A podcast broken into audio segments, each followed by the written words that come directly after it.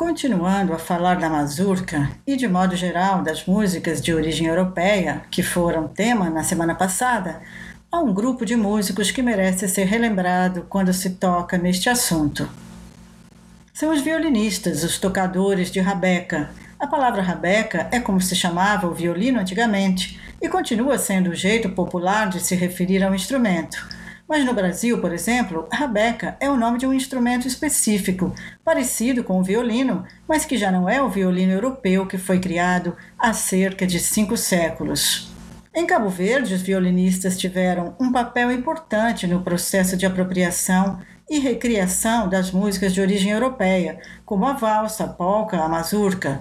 Isso porque eles sempre foram os solistas nos grupos que animavam os bailes. Os outros instrumentos, como o violão e a viola, estavam no acompanhamento, e a marcar o ritmo era o cavaquinho. Mas quem solava as melodias era o violinista.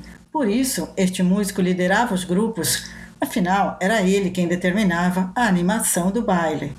Alguns violinistas ficaram célebres no seu tempo. É o caso de Joaquim Bangainha, da Ilha do Fogo, que aparece assolar o seu violino em vários romances do escritor Henrique Teixeira de Souza, que retratam a Ilha do Fogo em meados do século XX. Embora tenha sido uma pessoa real, foram estas obras de ficção que fixaram a figura de Bangainha, que viveu também na cidade da Praia no fim da sua vida. Ele faleceu em 1990. Outro violinista importante que foi muito famoso em meados do século passado e cuja figura ficou eternizada nas páginas páginas da literatura foi Mochim de Monte, Zeferino José Andrade, natural de Santo Antão.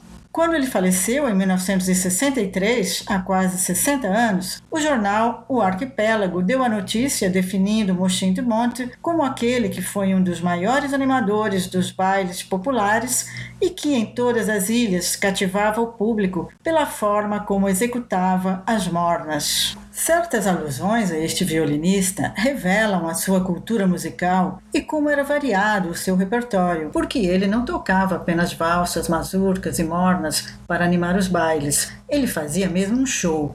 Isso fica claro num texto que relata o momento em que ele interrompe a música de baile para tocar Canção de Solveig, que é uma composição de Edvard Grieg, que faz parte da peça teatral Peer Gynt, de 1867, de Henrik Ibsen.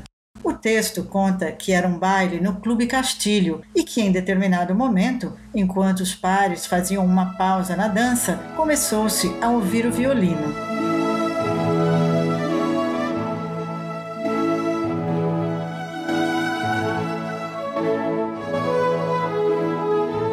Naquele momento, diz o texto, e vou citar: calou-se em volta o tagarelar das mocinhas alegres, crioulas endomingadas e simpáticas. Fez-se uma suspensão de almas ofegantes.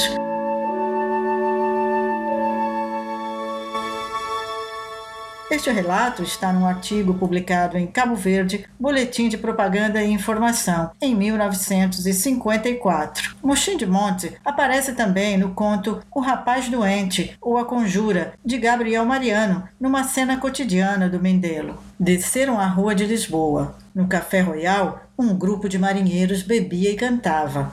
O conjunto Bali, com Mochim de Monte a Rabeca, tocava um swing americano. E ele é também personagem do romance Capitão de Mar e Terra, de Teixeira de Souza. À noite, no salão de João Bentinho, gemia o violino de Mochim de Monte. O violão tonificava a delicadeza da melodia, o cavaquinho marcava a cadência. Os pares suavam na languidez da morna que o tocador aspergia sobre os corações apaixonados. Fecho aspas. Como se vê, o repertório de Mochim de Monte era mesmo vasto.